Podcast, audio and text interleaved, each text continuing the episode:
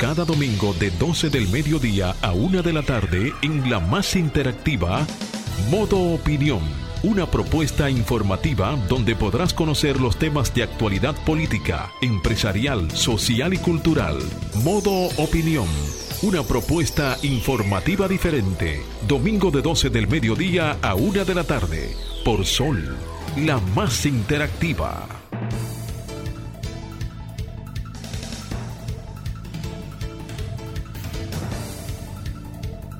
Modo opinión por Sol 106.5, son las 12 y 1 de mediodía.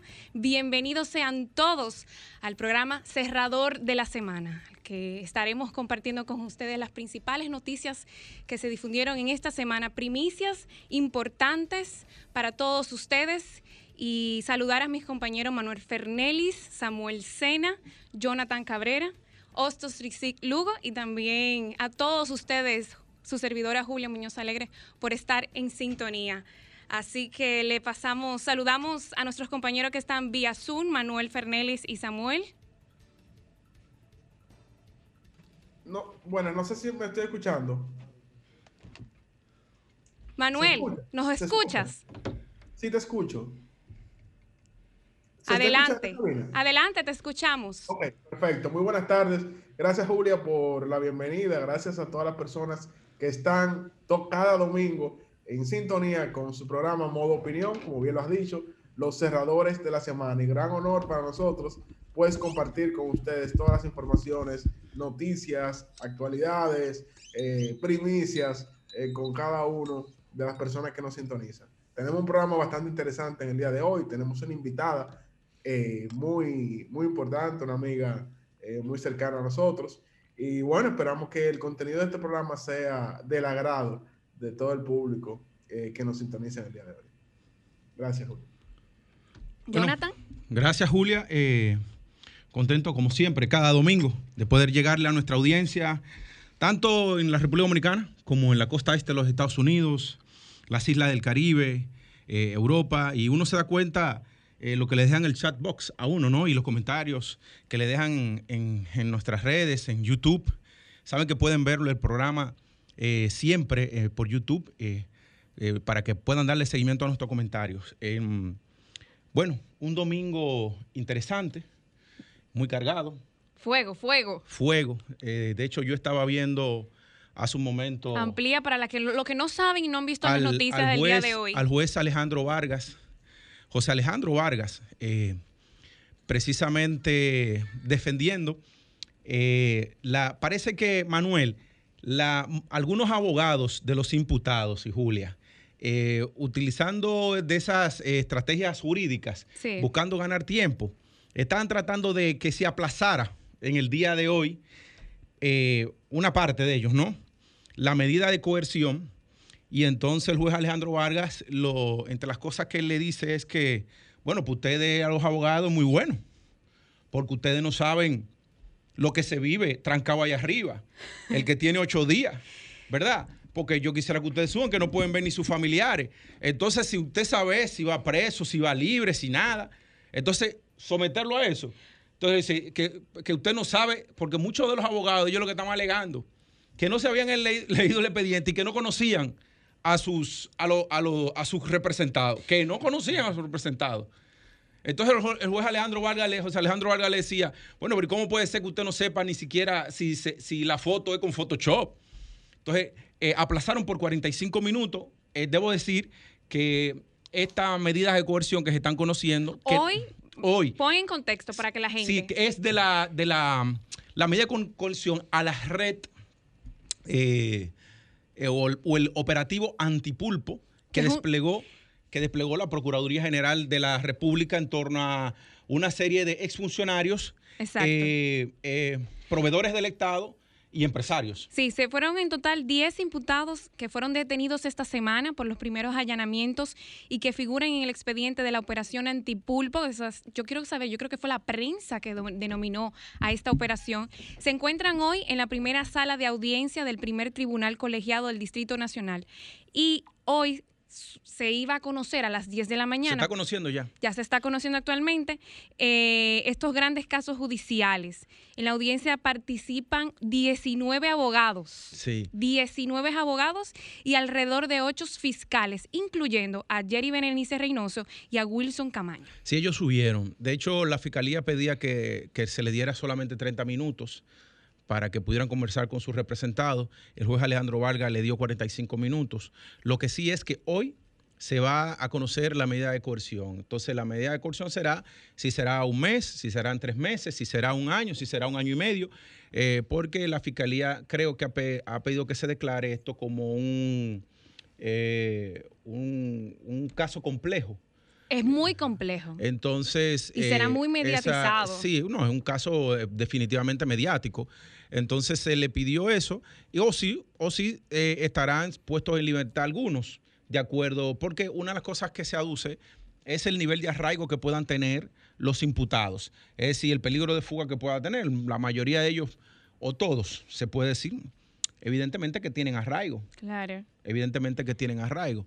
Pero nada, eso es lo que esperamos. Me, comentaron que eh, la audiencia tiene algo muy, muy característico. Me dijeron que pusieron un sistema de bocina amplificada, incluyendo una en el piso para que los medios puedan tomar el audio y seis pantallas gigantes para transmisiones en vivo y están en el tribunal más moderno que existe ahora mismo en el Palacio de Justicia bueno, imagínate de Ciudad tú, ¿no? Porque un, juicio, un juicio que no es un juicio, la medida de coerción, ¿verdad?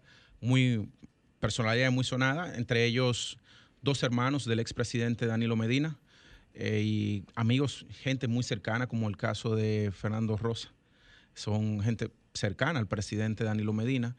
Eh, bueno, esto, es lo que hay y yo creo que eso va a, mantener en vilo toda la opinión pública en el día de hoy. En el caso del juez Alejandro, José Alejandro Vargas, eh, se les reconoce la capacidad de justicia, de justicia elevada. Eh, cuando hablo de justicia elevada es, ser justo. Si lo que usted bueno, merece. Aquí no es justo, aquí es la ley, lo que dice la ley. Bueno, pero el, cuando, cuando se habla de lo que dice la ley, recuerda que tiene la interpretación. Porque hay dos justicias, hay una justicia terrenal. Sí, bueno, que en el caso de la ley, hay una justicia divina. En el caso de él, cuando hablo de justicia elevada, es que un hombre que eh, parte eh, evidentemente puede tener los sesgos o errores que comete un ser humano porque es la interpretación del texto jurídico, eh, ahí entra el fallo, pero cuando digo que justicia elevada es que él, eh, eh, como un representante o como un fiel creyente de Dios, trata de que las medidas que se le vayan a imponer, porque, porque es muy duro que dependa la libertad o no y, eh, de un hombre, de la decisión de un hombre. Entonces yo, a él se le reconoce un hombre de justicia elevada, es decir, que él trata en lo más posible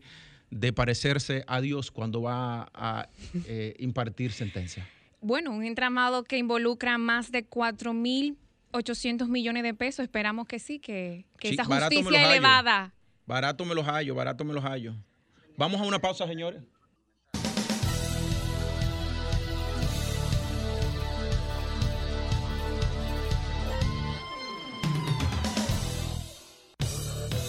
Ahora nos ponemos en modo opinión. 12 y 12 del mediodía, domingo. República Dominicana, estamos de vuelta, modo opinión y iniciamos, Jonathan, eh, Manuel, puntualizando los principales temas de la semana. Y Samuel, que ya está en, Samuel. Está en, línea también. Muy buenas tardes, compañeros, buenas tardes. Eh, deseándole que estén teniendo un buen fin de semana a todos los que nos sintonizan y a ustedes, mis amigos del panel. ¿Está gripado, Samuel? Un poco, por eso no voy a cabina para no ah, a todos. Te lo agradecemos, te lo agradecemos. te lo agradecemos. Iniciamos entre denuncias y irregularidades aglomeraciones. El Colegio de Abogados celebra elecciones. ¿Ganó Surún? Ganó Surún. Ganó Surún, sí. Eh, Miguel Surún, al actual presidente del gremio. Sí, actual, sí, eh, ya lleva varios periodos religiéndose. Eh, tú sabes, yo no sé por qué que despierta tanto interés dirigir el Colegio de Abogados, pero dominicano. Imagínate oh, tú. ¿Por te puedo decir cuál es el interés? ¿Cuál es el interés, Manuel? Yo te puedo decir cuál es el interés. Eh, de cada contrato, eh, Samuel le puede ayudar con esa parte. le toca un por ciento al colegio de abogados. El colegio de abogados recibe fondos del Estado. ¿Y la cámara de cuenta por ahí no pasa? No ¿Eh? solamente eso. No solamente eso, que cada sello de cada documentación que uno tiene que depositar en la Cámara de Comercio y Producción de Santo Domingo, eso va para el Colegio de Abogados. ¿Cómo? Es un, dineral por cada certificación. ¿Y la Cámara de Cuenta no pasa por ahí? Ay, eso no, eso no lo sabemos. No sé qué, tan, qué tanto fiscalicen esa, ese gremio. mire, señores, la verdad que este país necesita orden y necesita como apretarse la correa, porque ¿cómo puede haber que haya eh, tantas instituciones autónomas y que la Cámara de Cuentas no pase por ahí y que tú, cualquier señor que, que decida, espérate, déjame yo coger esta finca porque es una finca para el que la administra durante, Jonathan, ¿cómo una finca? ¿Cómo una finca? Bueno, porque tú es un predio. Tú dices, espera, déjame yo tirar semilla aquí, creció, y entonces tú, sin tener título, tú comienzas a, cosechar. ¿Entiendes? y llama mucho la atención eh, el patriotismo de los abogados que eh, hasta sacan pistolas, eh, arman espectáculos en esas elecciones y la preocupación por el país. y eso no fuera tan importante. Y si ahí no hubiese dinero, créeme que nadie quisiera estar en esa posición. No serían tan patriotas. Bueno, seguimos. La millonaria suma que tiene la ex directora del Plan Social, Iris Guava, en joyas y muebles según su declaración jurada. En medio de toda esta semana salió a relucir el documento que refleja bienes en muebles del hogar por un valor de 7.810.000 pesos. En ambos casos, un 14 millones en total. También señala en la eh, declaración jurada de bienes que posee 6.850.374 pesos en relojes, anillos, cadenas. Eso es mucho cuarto en relojes. Mira, eh, bueno, a los muchachos de aquí que, saben de eso, pueden decir si eso es mucho cuarto en relojes o no. Mira, lo, que ella dijo con relación al tema de, de los terrenos es un poco, bueno, ella tiene... Cuestionable. Ella goza de la de, la presunción de inocencia, pero ella dijo que el tema de los 11 solares en un mismo día, eso se debió a que una entidad financiera no tenía cómo responderle ante unos eh, créditos que tenía contra ella y le cedieron eh, a modo de dación en pago esos terrenos. Un mismo día, ¿eh? Sí, o sea, si, es, si la versión que ella está diciendo es real, pudiera ser. Ahora hay que ver si una entidad financiera es verdad que no tiene el dinero para, responderle. Pero son urbanizables, porque es un tema, por ejemplo, si son unos terrenos que son urbanizables, tú puedes entender que sean terrenitos de 500 metros, 1000 metros, 800 metros, pero también se puede el caso de que sea una finca que tenga título que tú tengas que fundirlo, ¿no? Bueno. Eh, habría que ver, habría que ver. Seguimos. Yocasta Guzmán dice Berlinesa Franco ocultó información a la Procuraduría General sobre casos de supuesta corrupción. La exdirectora de Compras y Contrataciones Públicas se desvinculó de los señalamientos hechos por Berlinesa Franco, exdirectora del Instituto Nacional de Atención Integral a la Primera Infancia INAIPI, durante los interrogatorios del Ministerio Público, a lo que ella los habría asesorado para violentar la normativa vigente. Yocasta Guzmán ofreció una rueda de prensa junto a su abogado Carlos Balcácer para informar que este, bueno, el pasado viernes acudió ante el Ministerio Público para ofrecer detalles al respecto. Dijo que Franco ocultó documentación a la procuradora, a la procuradora, procuradora, procuradora adjunta Jenny Berenice sobre las comunicaciones intercambiadas con la dirección del INAIPI, donde se hacen las observaciones a los procedimientos de compra. Mira, eso es un tema que yo vi las declaraciones del doctor Carlos Balcácer y la de eh, la licenciada Yocasta, eh, y es que los calificativos que utilizó Carlos Balcácer contra la señora berlinesa fueron calificativos muy fuertes. Eh, de hecho, hasta cierto punto la imputaban, como le llamó delincuente. Inclusive, eh, entre las cosas que mencionaba él, era el origen familiar que tiene la señora berlinesa Franco, el caso de su padre, el caso de la hermana que todavía tiene medida de coerción porque era la, la esposa de, de este señor, ¿no? El que está en Colombia. Eh, entonces... De César el abusador. De César el abusador. Entonces, a mí lo que me llama la atención es que es el enfrentamiento de gente muy cercana al presidente Danilo Medina, en este caso. Y en estos momentos también como que... Porque Berlinesa, a ver, con el caso del presidente Danilo Medina, le unía una amistad muy fuerte por, eh, por Juan de los Santos, que ella era esposa, y, se sabe que Juan, Juancito Sport, fue un financió a Danilo Medina durante muchos años, desde sus primeras aspiraciones, por allá, por el año 2000 y antes, antes de eso, y luego tenían una, una relación muy estrecha eh, eh, de amistad. Entonces, el hecho de que Yocasta salga a denunciar, yo asumo que la familia de Yocasta, eh, cuando Dios la familia, esposo, hijo, le dijeron, no, espérate, eh, eh, tu nombre no lo va a, marchar manchar porque simplemente, ¿qué es lo que hace compra y contrataciones? Contra, contra y contrataciones no es un perseguidor de delito. Contra y contrataciones lo que te hace es que te aplica la ley de compra y contratación y te anula proceso o te valida o, da, o da asistencia técnica. Los muchachos me pueden, me pueden decir si, si estoy equivocado. Es así. Pero no es un persecutor de delito. Tu rol es administrativo, más, más administrativo, ¿tú entiendes? Exacto. Con una, con, una, eh, un recurso, ni siquiera un recurso administrativo, con una, eh, un, una, ¿qué yo? Un memorando administrativo. Yo puede, eh, compra y contrataciones puede acompañar el proceso, puede eh, dar sugerencias en, en, la, en, la, en, la, parte de que va, que va llevando a cabo la institución que, que, lanza los procesos, pero compra y contrataciones no tiene poder de decisión e incidencia en, en, lo que compra o qué compra o en cuánto lo compra cada institución del país. Eso es un proceso que es, que como dijo Yocasta, la señora Yocasta Guzmán, eh, pertenece, cada institución es dueña de su proceso. O sea, compra y contrataciones solamente es un ente que acompaña a las instituciones en los procesos, pero no es responsable. Que por ley puede anularlo. De las contrataciones de cada uno. Por, ley puede anular un proceso, pero de ahí para allá el intendente que sabe con la que se la juega, que es el caso de la especie. Parece que la señora Berlinesa caso, en ese caso podría ser responsable de los procesos de compra y contrataciones. De compra y contratación, entonces. De los que ella llevó como directora de compra, pero más nada. Berlinesa rechaza esas declaraciones. De hecho, ella dijo que en el caso de Yocasta, eh, los procesos de licitación tuvieron un acompañamiento técnico de la Dirección General de Compras y Contrataciones desde el inicio hasta la suspensión el 6 de abril del 2020. Bueno, señores, eh, Pasamos a los comentarios, Julia, ya. Sí, pasamos a los comentarios. vamos a hacer una pausa y venimos con los comentarios.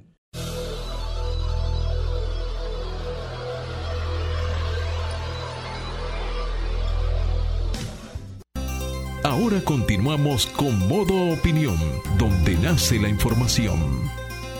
23 del mediodía, seguimos en modo opinión y vamos a iniciar con los comentarios de nuestro compañero Samuel Sena. Adelante. Samuel. Samuel no aparece en el Zoom. No aparece en el Zoom. Bueno, pues vamos a, continuamos contigo, Manuel. continuamos contigo. Con tu comentario. Samuel no, no, aparece en el Zoom. Manuel, continuamos contigo con el comentario tuyo. No, yo, estoy programado para. Ok, dale, Julia, Perfecto. Bueno, yo en esta semana siguiendo. Esto no es un comentario, pero quería hacer como una aclaración, porque se ha estado, se ha estado pues comentando en la prensa dominicana el tema de, bueno, esta semana el gobierno de la República de Haití, el gobierno dominicano, firmaron una firma, o sea, firmaron un protocolo. No fue un acuerdo, no fue, porque entiendo a los nacionalistas y a, una parte de los antitianos que hacen, pues, extrapolan y extremizan las cosas y realmente no fue así, no fue un acuerdo. Yo quería aclarar esto por Radio Nacional, no fue un acuerdo eh, esto fue básicamente un protocolo para poder reparar, que esto es muy importante, las pirámides que fueron sepultadas en la frontera por el, lago Enriquillo y el lago Azuay, que es muy importante para tienen la misma corriente, eh, la misma, se comunican de que manera Es muy importante para nosotros como país soberano de poder delimitar en la frontera y tener muy claro cuáles son los límites entre ambos países.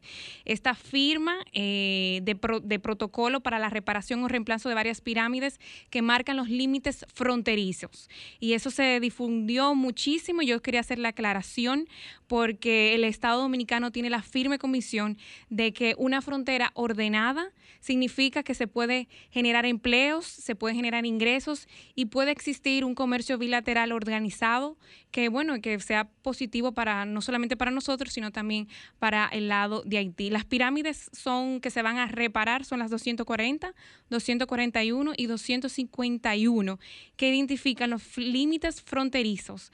Es la misma ubicación, o sea, no se van a mover de sitio, simplemente es en la misma ubicación donde estaban estas pirámides que se van a volver a construir. Yo quería hacer esa aclaración porque ahora con las redes sociales todo se lamentablemente son muy buenas, son muy positivas, pero también causan mucha desinformación y la gente tiende a manipular y a cambiar cosas que no deberían de ser así.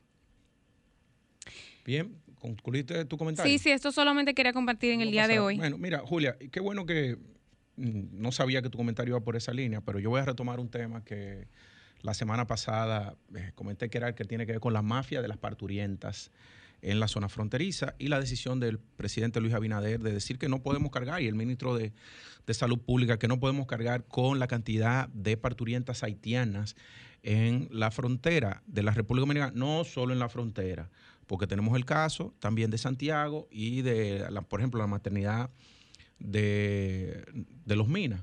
Miren, eh, la visita del, del canciller, del primer ministro haitiano, del primer ministro haitiano. Eh, uno siempre tenemos que eh, alabarla y, qué bueno que haya diálogo con, Haití. Evidentemente, lo malo eh, de establecer un diálogo con Haití es que tú nunca tienes una cabeza visible con la que puedas hablar por la, la arritmia en la democracia, entre comillas, que tiene Haití. Es decir, son tan cambiantes los funcionarios públicos que tú no puedes darle continuidad de Estado a temas que se comienzan a abordar entre los dos países. La comisión bilateral eh, es una comisión... Una comisión mixta. Mixta bilateral, sí, es una comisión que se ha desde que se creó, se ha relanzado tantas veces, pero se ha relanzado con cada gobierno, pero dentro de los gobiernos se relanza varias veces, porque resulta ser que si hay un golpe... Si hay un golpe de Estado en Haití, se cayó porque tú no tienes los interlocutores con, con quién va a poder hablar. Entonces llega otro mandatario y entonces ese mandatario tiene un primer ministro, tiene un, presidente y entonces vuelvo, volvemos de nuevo a retomar los temas. Entonces, ¿qué es lo que yo, qué es lo que yo quiero resaltar aquí en, el tema de, la, de las, relaciones dominico-haitianas? Mira, evidentemente que sí que nosotros vamos a tener siempre una presión migratoria de, de haitiana hacia la República Dominicana.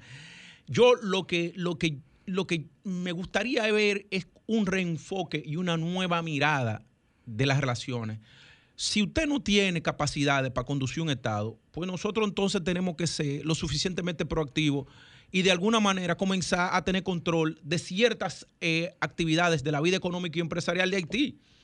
O sea, yo lo que estoy proponiendo desde este micrófono es una internacionalización de los empresarios dominicanos hacia, hacia la, República Haitiana y que comiencen a tener control de sectores estratégicos de la vida económica. O sea, lo que, y, le pongo un fiel ejemplo.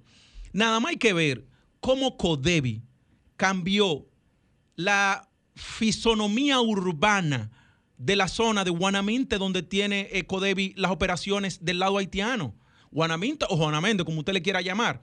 Es decir, de casas que eran de tejamaní, ahora hay casas de blocks de personas que se trasladaban a pie y en bicicleta, ahora van en motores, de que no habían bancos en, el, del lado de Codevi, en la parte haitiana, en la parte, hay bancos porque ya las personas pueden tener ahorros, se le hacen pagos, están bancarizados, porque una de las cosas que permite el desarrollo empresarial es precisamente eso. Señores, Haití tiene, y eso por un proyecto que yo estuve trabajando hace, hace un tiempo con unos amigos, de un medio de pago, Haití tiene el, pongan ustedes 11 millones de, habitantes. ¿Cuánto? 11 millones, por tú, mal contado. Por, espérate. Un poquito más, pero. Mal contado. Pero ustedes saben, ustedes saben cuántas personas en ese entonces, cuando yo estaba haciendo el estudio hace un par de años, habían bancarizado 600 mil personas. Pero ¿cómo puede ser? 600 mil personas que pudieran tener una cuenta en un banco.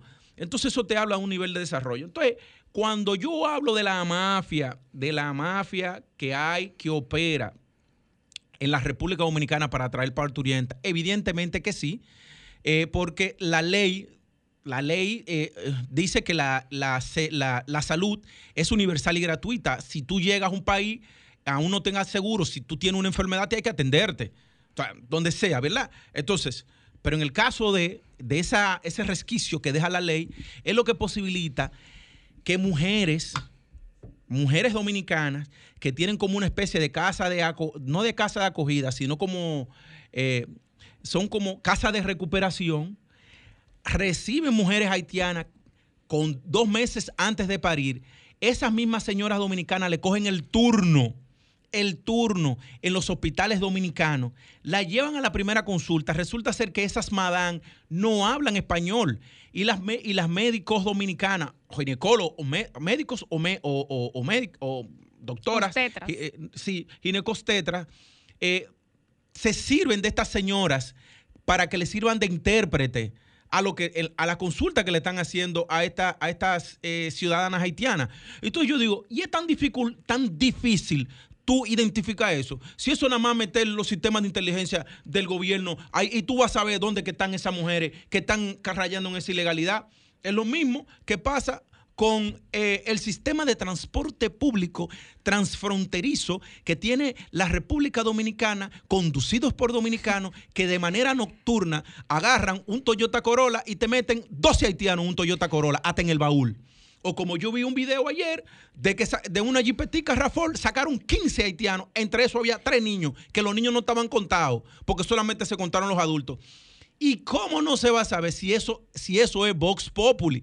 Pero si lo saben los, los usuarios del transporte privado, transfronterizo. ¿Cómo no lo van a saber los sistemas de inteligencia y los miembros del ejército en la República Dominicana de que hay ese trasiego de gente ahí en, la frontera a través de, de transporte ilegal? Entonces, si se quiere dar respuesta, los mecanismos del Estado están ahí. Evidentemente, con esto yo tengo que decir que yo celebro, celebro que el presidente Luis Abinader haya decidido militarizar los, los hospitales de la frontera para que no se reciban gente que no sean dominicanas y que no hayan tenido, porque tú sabes lo que pasa, Julia, que quede evidente, en un hospital tú tienes un sistema informático que usted vive aquí, ¿cuál es su domicilio? ¿Cuánto tiempo? Haga preguntas, haga preguntas que le digan a usted para saber cuál es el arraigo que tiene esa persona. Jonathan, mira, si trabaja en una finca, tráigame una carta de que usted, de que usted comenzar a establecer una serie de controles que comiencen a disminuir porque eso está drenando el presupuesto nacional de salud en la República Dominicana. Entonces, espérate, Julia, para, es para que el, comentario quede un poco claro. Eh, entonces, sobre esos temas, pero esos son temas que van en el diálogo de la comisión vista bilateral. Y que el canciller, el, primer ministro haitiano, dice que se debe acabar con el mito de que las mujeres, de que las mujeres de origen haitiano están viniendo a parir, a parir aquí la frontera. Mire, yo se lo voy a poner muy simple. El señor Chanel Rosa, entre las transformaciones importantes que hizo en el Servicio Nacional de Salud, tiene un sistema de estadística que usted la puede verificar. Yo las, eh, para este comentario y el pasado la verifiqué, donde le dice cuáles son la cantidad de extranjeras o extranjeros que son atendidas en las maternidades o en los centros hospitalarios de la República Dominicana. Pero dentro de esos, dentro de esos, de los extranjeros, está muy específicamente el, el acápite de los haitianos. Y ojo, que este comentario que yo estoy haciendo no es un, un comentario anti-haitiano, no en lo absoluto. Yo lo que quiero es que los temas reales que se tienen que discutir en la comisión mixta bilateral de, la, de, de, ambos países quede claro, porque eso puede entrar en un tema de cooperación internacional. O sea, si yo te estoy dando cuarto, eh, cuarto a ti en materia de cooperación de salud, compadre, ¿cómo tú me lo retribuyes? Porque la cooperación internacional se trata de eso y es un instrumento de relaciones internacionales, de la, de la, política exterior de un país. Entonces, estos señores en la República Dominicana, porque yo no sé de qué tienen la cabeza, no entienden que tienen que darle ese enfoque. Que si es cuarto del bolsillo de los impuestos de los dominicanos, que usted lo está regalando, cóbreselo a Haití de alguna manera, porque entonces cuando quieren cierran la frontera y, afectan a los productores haitianos. Pero sin embargo, el 30% del presupuesto de salud se está yendo en, en, extranjeros de, ese país vecino. Entonces, eso, señores, es cooperación técnica o de salud, como usted le quiera llamar, pero encasíllelo donde es. O yo, Roberto Álvarez, encasíllelo donde es. Y al presidente Abinader también. Entonces, eso es lo que yo quiero decir. Ustedes, señores. Muchísimas gracias. gracias. Jonathan. Vamos para una breve pausa.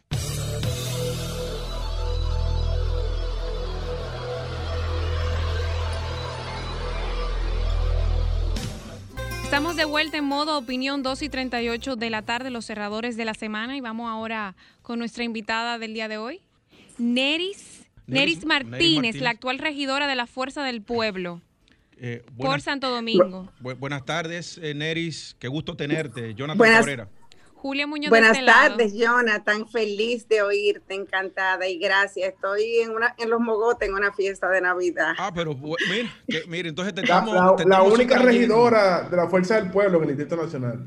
Sí. Ya lo sabe. Afortunadamente, y tú sabes que en el camino uno va descubriendo la misión y ahora con esta lucha que yo he iniciado con la defensa de la ciudad de Santo Domingo, ahora entiendo la misión por la cual caí sin andarlo buscando en el ayuntamiento, porque todo el mundo sabe que yo no estaba aspirando a regidora, que todo pasó después cuando vino el de Barajut entre, la Fuerza del Pueblo y el PLD. Bueno, Neri, precisamente en, ese orden, nos gustaría saber esta, esta ordenanza que eleva de mil a mil doscientos habitantes por kilómetro cuadrado eh, porque no es en toda la circunscripción número uno, sino en, algunos seis sectores, ¿verdad? Entre lo que se encuentra Piantini, Baristo Morales. Mira, mira, lo, lo importante es que la gente sepa, porque cuando a la gente le hablan de zonificación indicativa, la gente no entiende de qué le están hablando. Y la zonificación indicativa es la división político-administrativa de una ciudad. En este caso, nosotros estamos divididos por circunscripción y cada circunscripción está en polígonos. La circunscripción 1, que es a la que se refiere, está dividido en 11 polígonos. Uno central, que es el que todo el mundo conoce, Churchill, eh, Kennedy, Máximo Gómez y 27. Y los polígonos consolidados son 10 polígonos que, que están en todo el entorno de lo que es el, polígono central, excluyendo la zona de lo que Gasco es Ciudad Nueva y zona colonial, sino abarca todo San Carlos hasta las praderas y 30 de mayo y toda esa zona, va enumerado. El polígono 1 empieza en, en, la zona de lo que es John F. Kennedy y termina en la Gustavo Mejía Ricard y va bordeando toda la ciudad hasta llegar a los 10 polígonos. Entonces, estos polígonos son lo que hoy se le ha aumentado la densidad. Y hablamos de densidad, la cantidad de habitantes por kilómetro cuadrado que hay en una circunscripción, de la cual la circunscripción 1 tiene 10.700 habitantes. Esa es la densidad por kilómetro cuadrado. La circunscripción 2 y 3 tienen 3.800 y pico, o sea, una densidad sumamente baja, que es hacia, hacia donde la ciudad debe ir creciendo por su baja densidad. Porque todo lo que vivimos en el Distrito Nacional sabemos que, es un infierno. Actualmente. ¿Y qué, ahora, para que ustedes me puedan entender, el polígono central que, que lo regula la ordenanza 9498 tiene una densidad de 800 habitaciones por hectárea. Una hectárea son 10 mil metros, 800. La 8509, que fue posterior, porque fue 10 años después, en el, en el 2009, la otra es del 1998, la cual es una, una ordenanza muy bien hecha. La 8509 que entró en, en riesgo desde el año 2013, 2014, 2015, 2016. En el 2016, David Collado inicia el plan de ordenamiento territorial, que era que iba a marcar la ruta por donde la ciudad debe caminar y que está determinado en la misma ordenanza 8509. Ahora, cada vez que esa ordenanza se ha tratado de, de modificar, se desatan los, los demonios. Entonces, lo que ha pasado es que al, intentar modificarse, la sociedad se opone. Entonces, ahora, o sea, fue un costo que no quiso cargar David Collado y un costo que no quiso cargar Roberto Salcedo. David Collado inició el POT, que es el Plan de Ordenamiento Territorial, que marca la ruta, y, inició en el 2020. Ahora, esa, la modificación que se le está haciendo a esa ordenanza contradice el plan de ordenamiento territorial que dice que para modificar la, la, la, esa resolución y aumentar la densidad, hay que trabajar los servicios básicos, que es que garantizan la vida de los ciudadanos. En este caso, no está pasando. No están garantizando ni servicio de aguas, de aguas dulces o, o agua, como decimos en el Cibao, o agua potable, no están garantizando el servicio de aguas negras, agua servida, el tema de los residuos sólidos, que sabemos todo lo que pasa. Sí, la, recogida de basura. y el y bueno porque no tenemos tampoco relleno sanitario y el drenaje pluvial yo no tengo que explicárselo porque ustedes todos lo han vivido Neris, Neris. entonces ustedes todos lo han vivido entonces qué, qué está pasando la 8509 que actualmente la pasada o sea sin modificación tenía una densidad de mil, mil habitaciones por hectárea. O sea, 200 más que lo que era el polígono central. Ahora, ¿qué pasa? O sea, evidentemente eso impacta en toda la ciudad porque son calles más estrechas donde la densidad media de esta, de esta o sea, la densidad alta era 800 y nosotros vamos a tener 1200 sobre lo que es el polígono central, que también está en riesgo y está en consulta pública para ser modificada y la gente puede entrar a consulta.adn.gov.do y opinar, porque si no, le van a dar en la madre a, a todos los ciudadanos. Una pregunta, ¿esto se puede recurrir en el Tribunal Constitucional?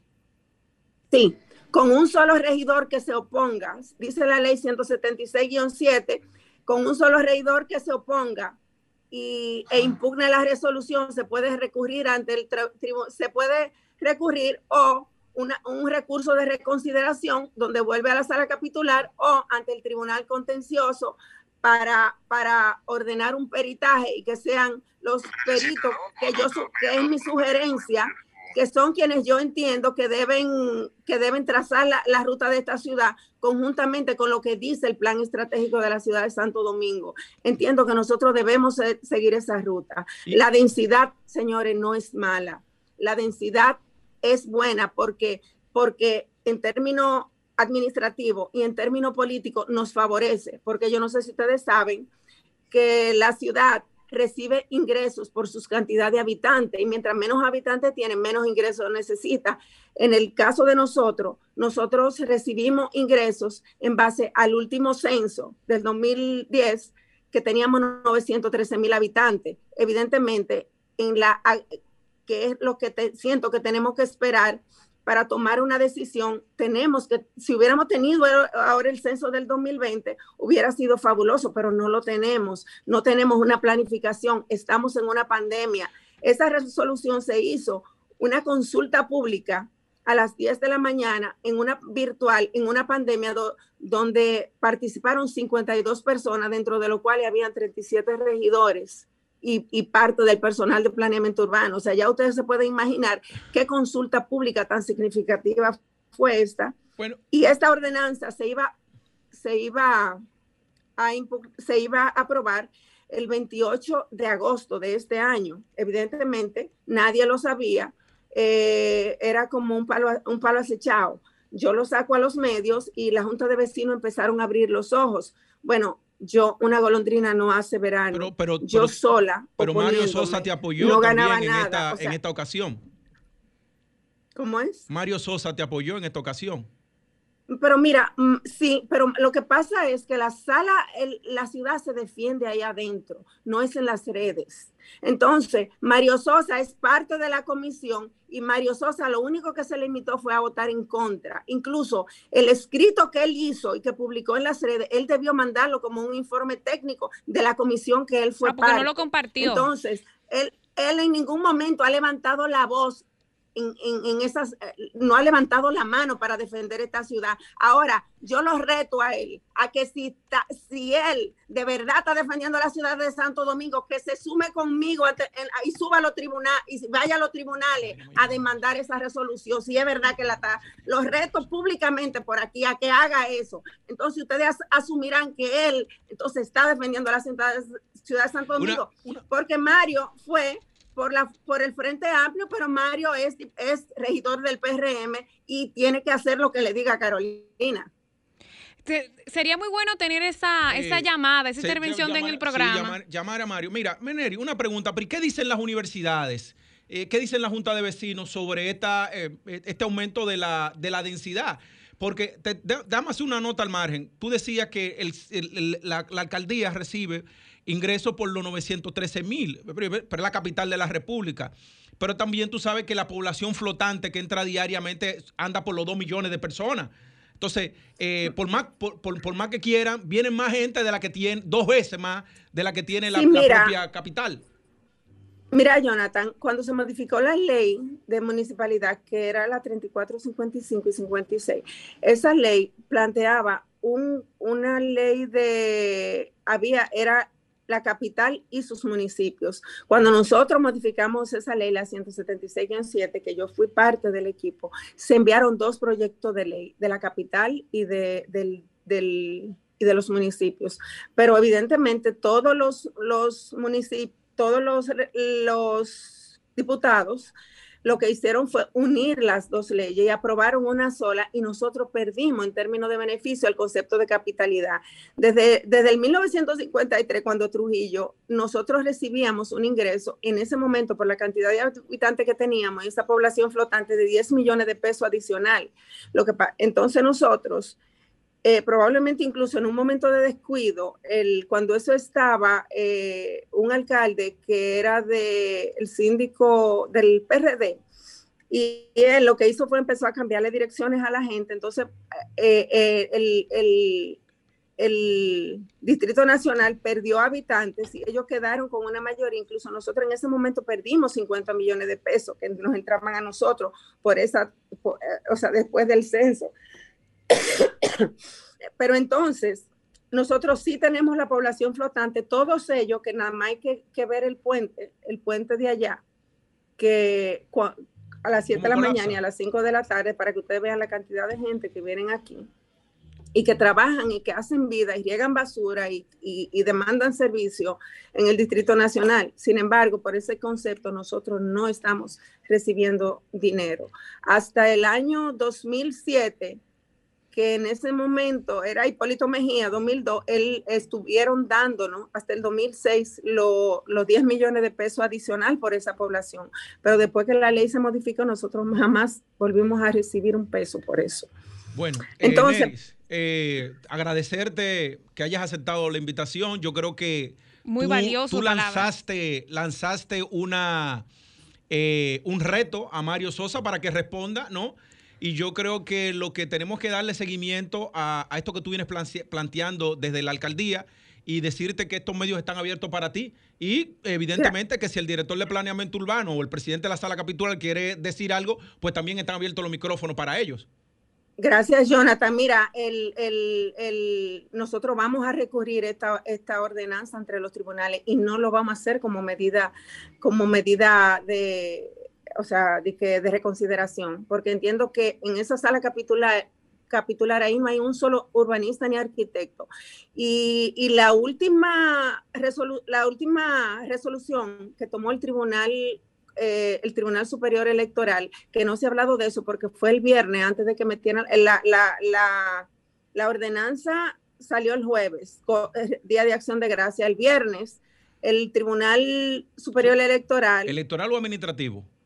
No, el, electoral ratificó, ratificó el, no arrastre del, del, síndico y el regidor. O sea que ahora los regidores van solos. Los votos de los regidores no se le van a sumar al síndico, lo cual es una ganancia de causa para esta ciudad, porque entiendo que hoy día esta ciudad en el punto donde está confinada está mandando de más capacidades regulatorias que la que nosotros tenemos en esa sala capitular.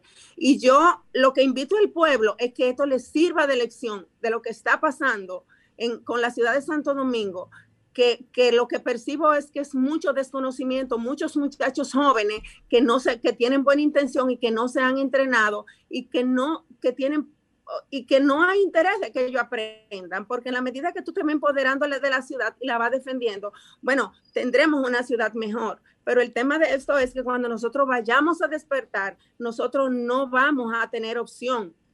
Porque, por ejemplo, yo apoyé los cambios de vías, ciclorruta y toda esa cosa, porque eso se echa para atrás. Son, pero, pero, pero la construcción no hay forma de echarla para atrás. Señores, esta ciudad, si ustedes la ven hoy, parece un cartón de huevo, de hoyos y de obras paralizadas, porque como dije en un programa, una ordenanza no es palabra de Dios y el pueblo manda. Y cuando un pueblo, cuando a una gente le empiezan a hacer una construcción y se va a los tribunales y demanda esa obra, el tribunal la para, entonces pierde el constructor, pierde la ciudad, se vuelve una ciudad agresiva. Tenemos, el país hoy día tiene 1.500 obras paralizadas, tanto del gobierno como de la ciudad. Entonces, todo eso son ruinas. son ruinas. Miren el hoyo donde se mató Rafael Pereyó. Miren las torres del malecón. Vayan a Torre de Plata. Torre de Plata fue que dio inicio a la, al cambio de, de, ordenanza, a la 8509, y se hizo con una población sobreestimada, una densidad sobreestimada, porque se en ese momento nos reunimos con el, la gente del metro y ellos prometieron que para esta fecha iban a haber seis líneas del metro, pero señores, nada más tenemos dos, no tenemos agua. o sea, tenemos un pozo negro y un pozo de agua dulce uno al lado del otro. Entonces, cuando, cuando, las, cuando la gente quieran despertar, no va a haber tiempo. O sea, cuando se metan toda esa gente en una calle estrecha, que no son calles colectoras, o sea, las colectoras son las calles más, más amplias, con, con varias salidas, nosotros, en esa, e incluso señores, hasta en cul de sac, donde no pueden, donde si entra un camión a vaciar, te tenemos que despedir porque ya se nos agotó el tiempo. Se nos vamos a hacer que te vamos a invitar nueva vez. Te vamos a invitar nueva vez al programa porque definitivamente son demasiada información valiosa para la ciudad que no, no salen a hacer preguntas ni siquiera, Neri. ¿Eh? ¿Eh? ¿Cómo es? Que se nos quedaron preguntas se nos quedaron preguntas, pero vamos a tener que Neris Martínez, regidora por la Fuerza del Pueblo del Distrito Nacional, muchísimas gracias. Y, rectifiquen el reto a Mario. Lo invito a que suba a los Mario. conmigo a defender la ciudad de Santo Domingo, si es verdad que la está defendiendo. Es una primicia. Es, una, primicia, señores. Bueno, señores, tenemos que despedir. Modo opinión por hoy. Manuel, te quedaste sin comentario, pero yo creo que es verdad que. Había que darle la palabra a Neri. A, Neri. Bueno, pues señores, hasta el próximo me invitan con más tiempo. Hasta aquí llegó modo opinión.